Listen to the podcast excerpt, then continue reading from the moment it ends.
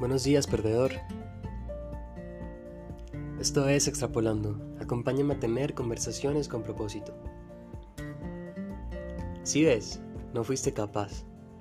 No estás a la altura. Mira lo difícil que es ese sueño que tienes, déjalo así. Bienvenido, perdedor. Estos y muchos pensamientos similares vienen de un impostor, de una naturaleza débil y caída pero a pesar de eso tenemos una fortaleza en el corazón. Jesús. Por esta razón papá nos pide todos los días mantenernos firmes.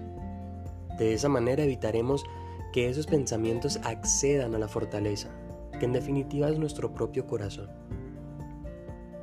Ten presente algo. El enemigo siempre tendrá la estrategia perfecta para derribar esa fortaleza. El autor de Salvaje de Corazón nos da dos maneras efectivas que tiene el enemigo para atacarnos. Te cuento la primera. No estoy aquí. Eso significa que definitivamente das por sentado que no pasa nada, que todo está bien. Pero te recuerdo que hay pensamientos, sentimientos y muchas sutilezas que nos pueden hacer caer. Primera de Pedro 5.8 dice que estén alertas, cuídense de su gran enemigo el diablo, porque anda el acecho como león rugiente, buscando a quien devorar.